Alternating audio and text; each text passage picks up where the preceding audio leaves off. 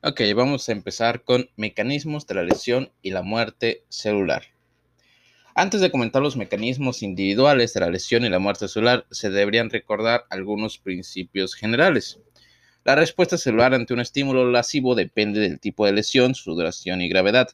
Por tanto, una dosis baja de una toxina o una isquemia de corta duración pueden causar una lesión celular reversible mientras que dosis más altas o isquemias más prolongadas pueden conducir a una lesión irreversible y la muerte celular. Las consecuencias de un estímulo lesivo dependen también del tipo, el estadio, la adaptabilidad y la composición genética de la célula lesionada. La misma lesión puede tener consecuencias totalmente distintas según el tipo celular. Por ejemplo, el músculo estriado esquelético de la pierna tolera una isquemia completa durante 2 a 3 horas sin sufrir lesiones irreversibles, pero el cardíaco muere tras solo 20 a 30 minutos de isquemia. La situación nutricional u hormonal también pueden tener importancia. Como cabe esperar, un hepatocito lleno de glucógeno sobrevive mejor a la isquemia que otro que acaba de terminar su última molécula de glucosa. La diversidad determinada genéticamente de las vías metabólicas puede contribuir a las diferencias en las respuestas a los estímulos lascivos.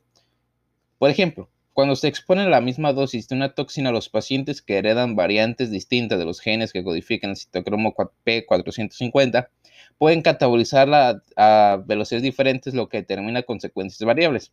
Se están realizando grandes esfuerzos por comprender la implicación de los polimorfismos genéticos en la respuesta frente a los fármacos y las toxinas, un campo de investigación llamado farmacogenómica.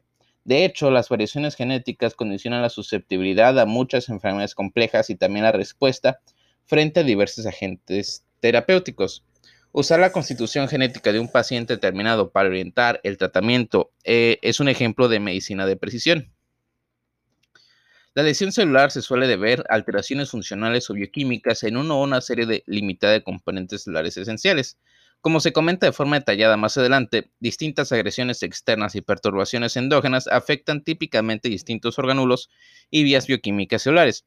Por ejemplo, la falta de oxígeno y nutrientes, como sucede en la hipoxia o la isquemia, altera de forma principal las funciones celulares dependientes de energía, lo que produce necrosis, mientras que las lesiones de las proteínas y el ADN activan la apoptosis. Sin embargo, se debe recordar que el mismo agente nocivo puede activar múltiples vías bioquímicas solapadas, por eso, no causa sorpresa que haya resultado difícil prevenir las lesiones celulares antagonizando una vía aislada. Como se comentó al comienzo de este capítulo y se ha mencionado durante todo él, existen numerosas y diversas causas de lesión y muerte celular.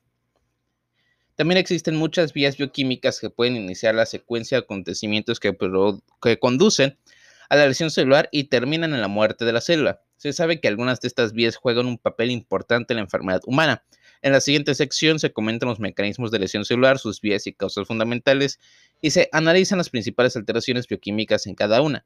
Para simplificar y hacer más clara esta discusión, se resaltan los mecanismos propios de cada vía, aunque es importante recordar que cualquier estímulo iniciador puede activar uno o más de estos mecanismos y varios de ellos pueden estar activos de forma simultánea. Hipoxia e isquemia. La deficiencia de oxígeno produce el fracaso de muchas vías metabólicas dependientes de energía y culmina con la muerte celular por necrosis. La mayor parte del ATP celular se produce a partir de, la adenosina difosfato, ADP, mediante la fosforilación oxidativa durante la reducción del oxígeno en la cadena de transporte de electrones de las mitocondrias. El fosfato rico en energía en forma de ATP hace falta para el transporte de la membrana, la síntesis de proteínas, la lipogenia, y las reacciones de desatelización, reacetilación necesarias para el recambio de fosfolípidos. Se estima que en total las células de un organismo humano sano queman de 50 a 75 kilogramos de ATP diarios. Por eso no resulta sorprendente que unas células sin suministro de oxígeno tengan riesgo de sufrir el fracaso catastrófico de muchas de sus funciones esenciales. La falta de oxígeno es una de las causas más frecuentes de lesión celular y necrosis en medicina clínica. Las células sometidas al estrés de la hipoxia que no mueren de forma inmediata activan mecanismos de compensación inducidos por factores de transcripción de la familia del factor inducible de la hipoxia 1, IF1.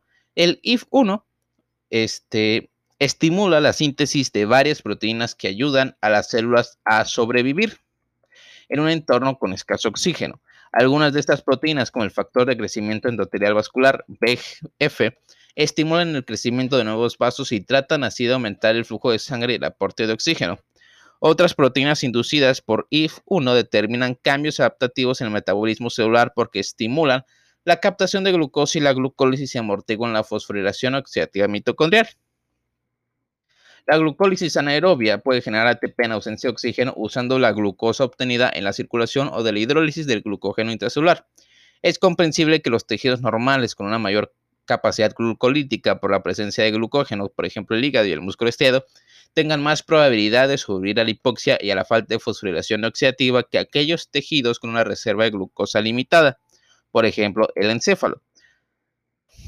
Aunque parezca contrario a la lógica, las células normales y neoplásicas de crecimiento rápido dependen de la glucólisis aerobia para generar gran parte de su energía, fenómeno conocido como efecto Warburg. Efecto Warburg. A Disculpen, lo estaba buscando.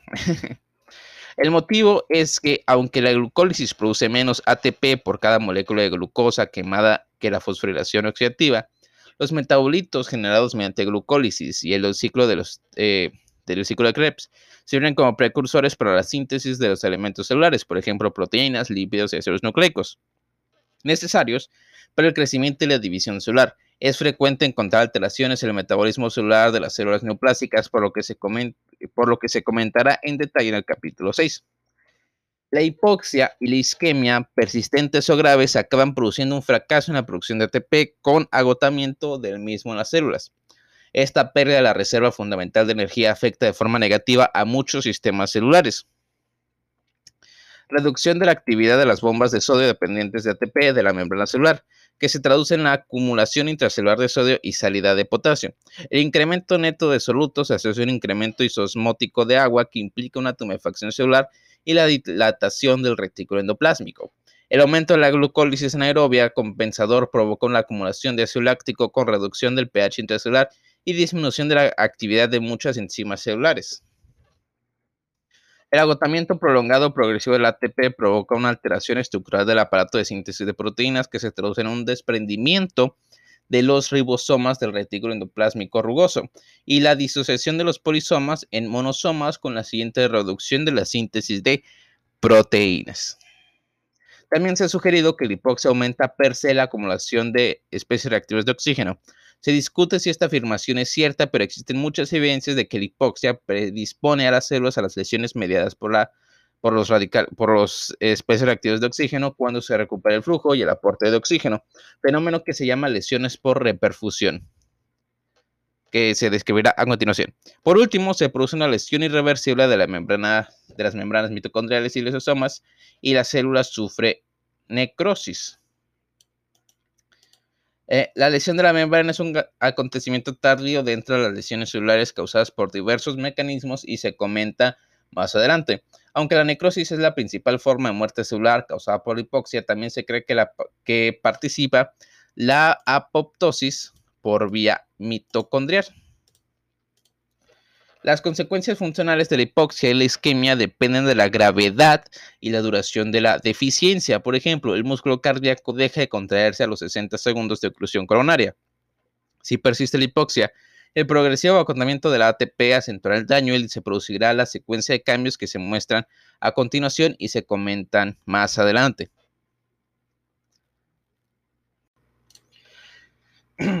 Lesión por isquemia y reperfusión.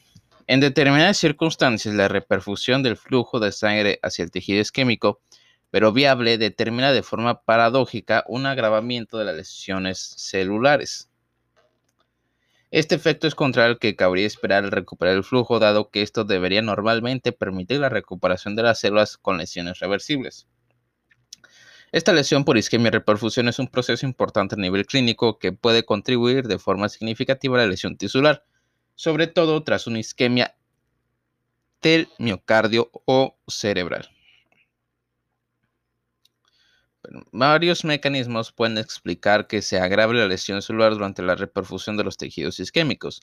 Pueden aparecer nuevas lesiones durante la reoxigenación por un aumento de la producción de, este, ay, güey, por la producción de radicales libres de oxígeno, especies reactivas de oxígeno, perdón, descritas en detalle a continuación. Algunas de las especies reactivas de oxígeno pueden ser generadas por las células lesionadas con mitocondrias dañadas que no pueden realizar una reducción completa del oxígeno y al mismo tiempo pueden existir un compromiso de los mecanismos de defensa antioxidante de las células por la isquemia, lo que agrava la situación.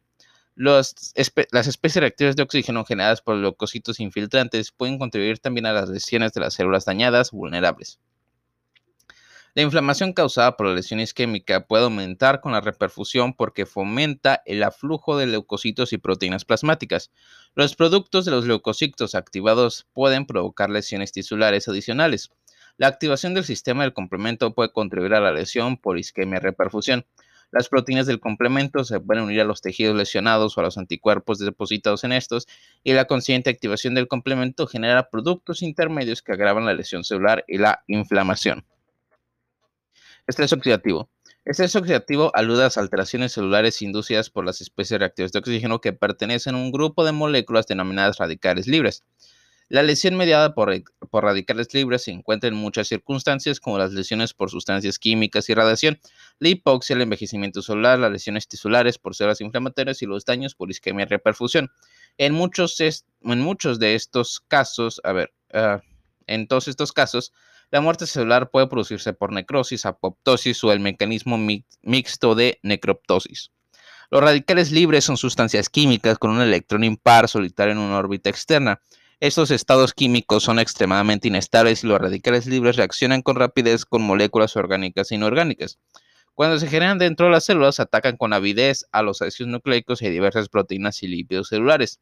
Además, los radicales libres inician reacciones en las que las propias moléculas que reaccionan con los radicales libres se convierten a su vez en otros tipos de estos, propagando de este modo las cadenas de lesiones.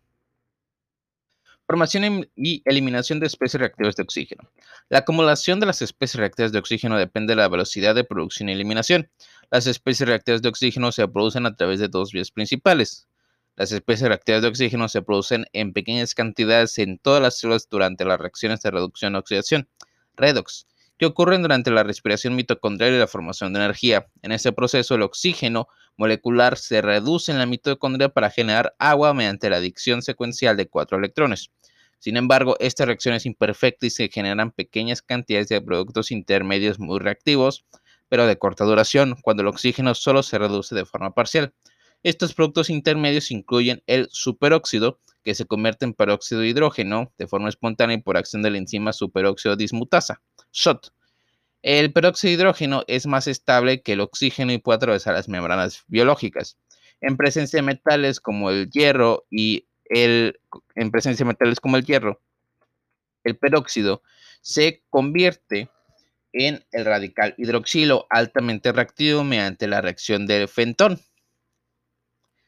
Las especies reactivas de oxígeno se producen en los leucocitos, fagocitos, sobre todo neutrófilos y macrófagos, como herramienta para destruir los microbios ingeridos y otras sustancias durante la inflamación y la defensa del huésped.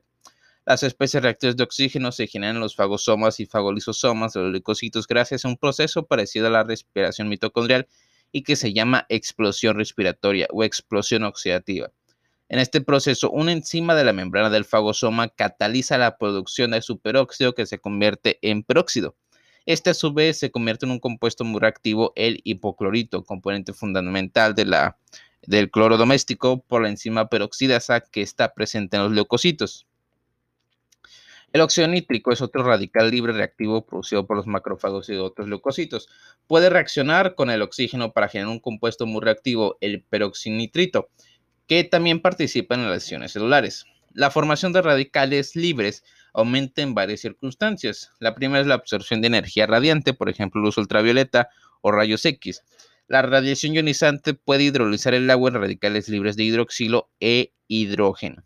También el metabolismo enzimático de sustancias químicas exógenas, por ejemplo, el tetracloruro de carbono, y la inflamación durante la cual los leucocitos generan radicales libres, además de la reperfusión de los tejidos isquémicos que ya se comentó anteriormente. Las células han desarrollado mecanismos para eliminar los radicales libres y conseguir reducir así sus efectos lesivos. Los radicales libres son inestables y se desintegran de forma espontánea. Sin embargo, existen también sistemas enzimáticos y no enzimáticos que en ocasiones se llaman barredores de radicales libres que permiten inactivarlos. La velocidad de degradación del superóxido aumenta de forma significativa por acción de la superóxido dismutasa, SOT.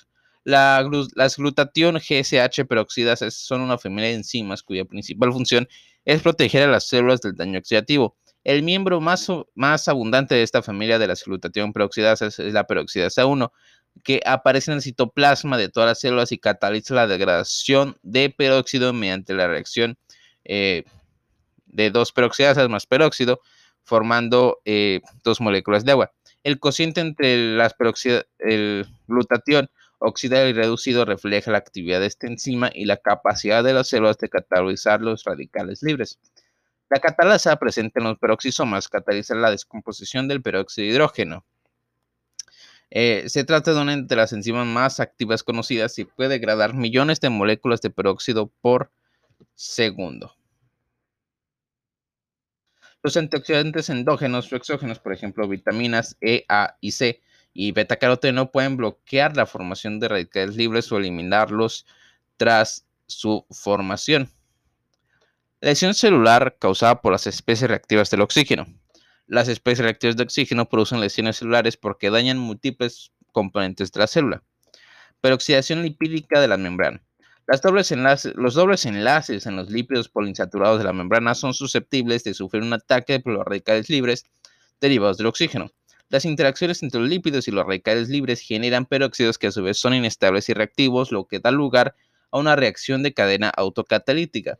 Las lesiones de las membranas plasmáticas y también mitocondriales y lisosómicas pueden tener efectos devastadores, como se comentó antes en la, en la relación con la isquemia y la hipoxia. Formación de enlaces cruzados y otros cambios de las proteínas. Los radicales libres fomentan la formación de enlaces cruzados mediados por sulfidrilo en las proteínas, lo que determina una mayor degradación y la pérdida de actividad enzimática. Los radicales libres también pueden causar directamente la fragmentación de los polipéptidos. Las proteínas lesionadas pueden no plegarse, las proteínas lesionadas pueden no plegarse bien y esto genera la reacción de, respuesta frente a las proteínas no plegadas que se comenta a continuación. Daño del ADN. Las reacciones entre, las reacciones entre los radicales libres y los residuos de timina en el ADN nuclear y mitocondrial producen roturas en, una sola hebra. Esta lesión del ADN se ha vinculado con la muerte celular por apoptosis, el envejecimiento y la malignización de las células. Además de la implicación de las especies reactivas de oxígeno en la lesión celular y la, y la destrucción de los microbios, unas concentraciones bajas de especies reactivas de oxígeno participan en múltiples vías de transmisión de señales dentro de las células y muchas reacciones fisiológicas. Por tanto, estas moléculas se producen en condiciones normales, pero para evitar los efectos lesivos, las concentraciones intercelulares están reguladas de forma muy estrecha en las células sanas. Lesión celular causada por toxinas. Las toxinas, incluidas las sustancias químicas ambientales y las producidas por los patógenos infecciosos, inducen un daño celular que culmina en la muerte de la célula por necrosis. Distintos tipos de toxinas producen lesiones celulares mediante dos mecanismos generales. Las toxinas de acción directa. Algunas toxinas actúan de forma directa combinándose con un componente molecular un organulo celular crítico. Por ejemplo, en la intoxicación por cloruro de mercurio, como sucede tras la ingesta de marisco contaminado, el mercurio se une a los grupos sulfidridos de las, distintas proteínas de la membrana celular, inhibe el transporte dependiente del ATP, y aumenta la permeabilidad de la membrana. Muchos fármacos quimioterápicos usados en oncología también inducen las lesiones celulares por un efecto citotóxico directo. Dentro de este grupo se incluyen también toxinas elaboradas por los microorganismos, que con frecuencia producen lesiones antagonizando moléculas de la célula huésped necesarias para funciones esenciales, como la síntesis de proteínas y el transporte iónico. Toxinas latentes. Muchas sustancias químicas tóxicas no tienen actividad intrínseca, pero sino que deben convertirse en primer lugar en metabolitos reactivos, que son los que actúan sobre las células diana. Es evidente que estas toxinas solo afectan a las células en las cuales se activan. Esta activación le suele realizar, la suele realizar la citocromo P450 en el retículo endoplásmico liso del hígado y otros órganos. Aunque los metabolitos pueden producir lesiones en las membranas y daño celular directo mediante la unión covalente directa con las proteínas y los lípidos, el mecanismo más importante en la lesión celular es la producción de radicales libres.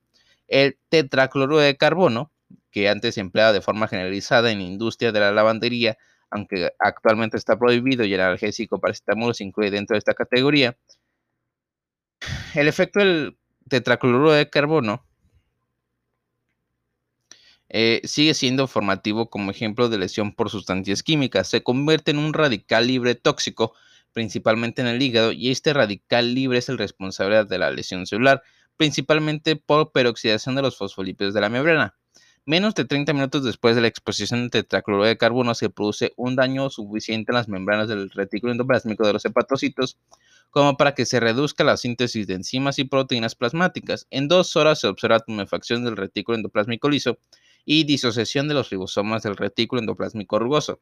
También se reduce la síntesis de aproproteínas que forman complejos con los triglicéridos y facilitan su secreción. Este efecto, eh, este efecto provoca que se acumulen lípidos en los hepatocitos y otras células y aparezca el hígado graso por intoxicación por tetracloruro de carbono. Posteriormente se produce daño mitocondrial y el consiguiente descenso de las reservas ATP que causa una alteración del transporte de iones con un edema celular progresivo. Las membranas plasmáticas se dañan todavía más por los aldehídos grasos producidos mediante la peroxidación lipídica en el retículo endoplásmico y el resultado final puede ser la muerte celular. Estrés del retículo endoplásmico. La acumulación de proteínas mal plegadas en una célula puede causar estrés sobre otras vías compensadoras del retículo endoplásmico de producir la muerte por apoptosis. Durante la síntesis de proteínas normales, las chaperones del retículo endoplásmico controlan que el plegamiento de las proteínas recién sintetizadas se produzca bien y los polipéptidos mal plegados se unan a ubiquitinas, ubiquitinas y se orienten hacia la proteólisis. Si se acumularan proteínas no plegadas o mal plegadas en el retículo endoplásmico, en primer lugar inducirían una respuesta celular protectora que se llama respuesta a las proteínas no plegadas. Esta respuesta adaptativa activa vías de transmisión de señales que aumentan la producción de chaperonas y disminuyen la traducción de proteínas, reduciendo de este modo las concentraciones de proteínas mal plegadas en la célula. Cuando se acumulan grandes cantidades de proteínas mal plegadas y la célula no consigue manejarlas mediante la respuesta adaptativa, las señales que se genera provoca la activación de sensores propoptóticos de la familia de los BH3 y también la activación directa de las caspasas que conducen a la apoptosis a través de la vía mitocondrial o intrínseca.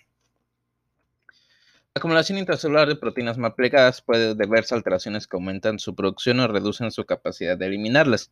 Entre las células, entre las causas de entre las causas de las mismas se encuentran mutaciones génicas que determinan la producción de proteínas que no se pueden plegar bien, el envejecimiento que se asocia a una menor capacidad de corregir este mal plegamiento, infecciones, sobre todo virales, en las que dentro de las células se sintetizan grandes cantidades de proteínas microbianas que superan la cantidad que la célula puede controlar aumento de demanda de proteínas secretoras como la insulina en situaciones de resistencia a la misma y cambios en el pH intracelular y el estado redox.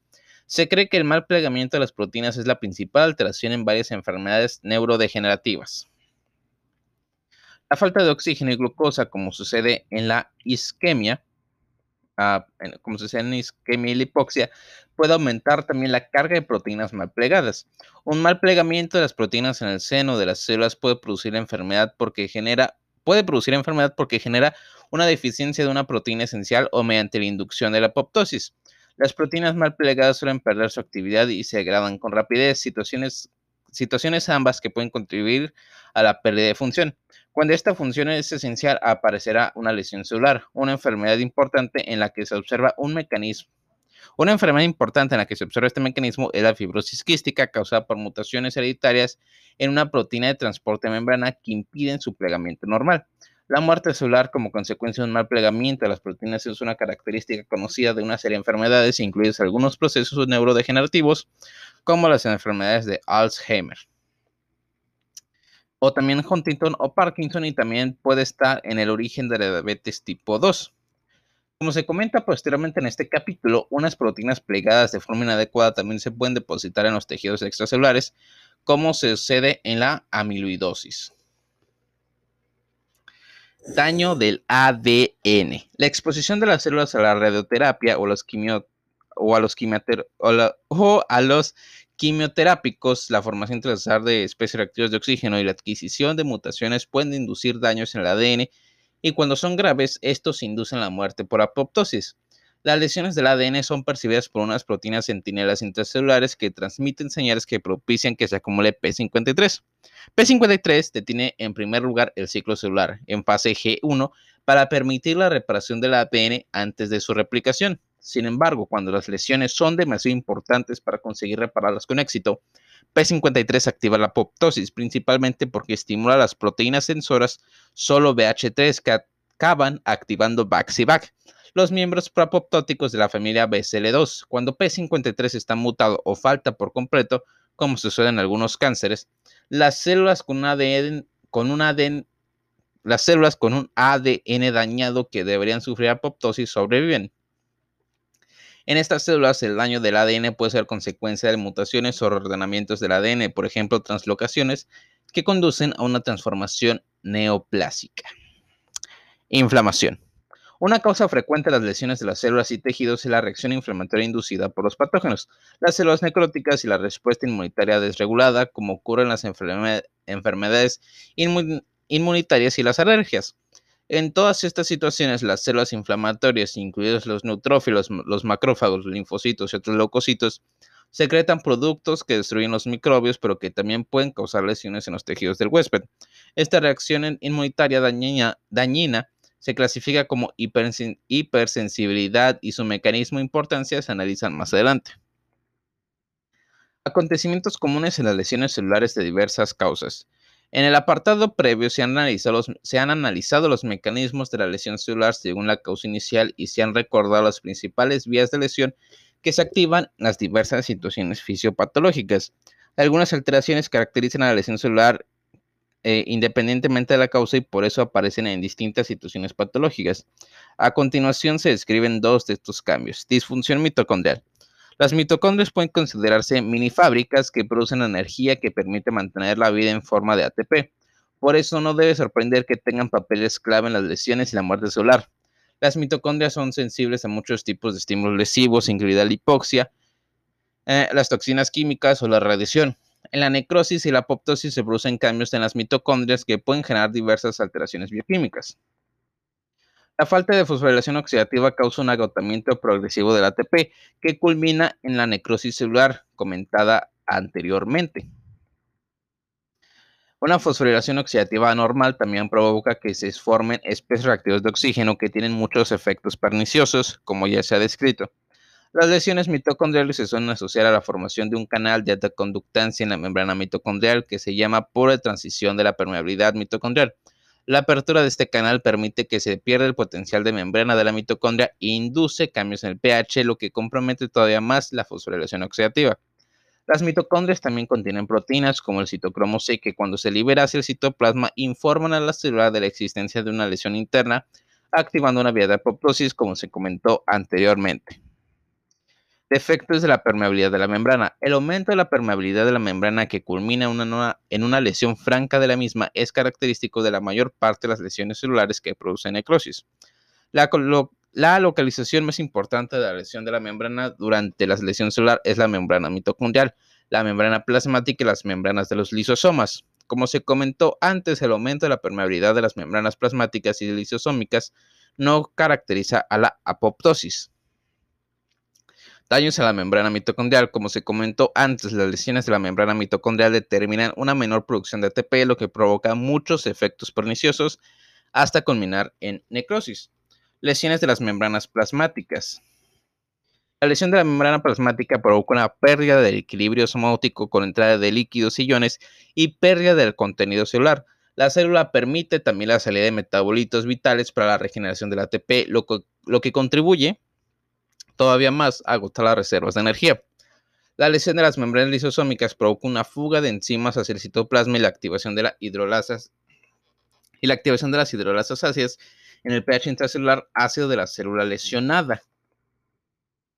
Eh, por ejemplo, una isquemia. La activación de estas enzimas permite la digestión enzimática de los componentes de las células que mueren por necrosis. Hemos terminado el apartado sobre la lesión y la muerte celular. Como se ha comentado, estos procesos son la causa raíz de muchas enfermedades frecuentes. Terminamos este capítulo con una breve consideración de otros tres aspectos. Las adaptaciones celulares al estrés, la acumulación intracelular de sustancias y el depósito, y el depósito extracelular de calcio, que se suelen asociar a lesiones celulares y el envejecimiento.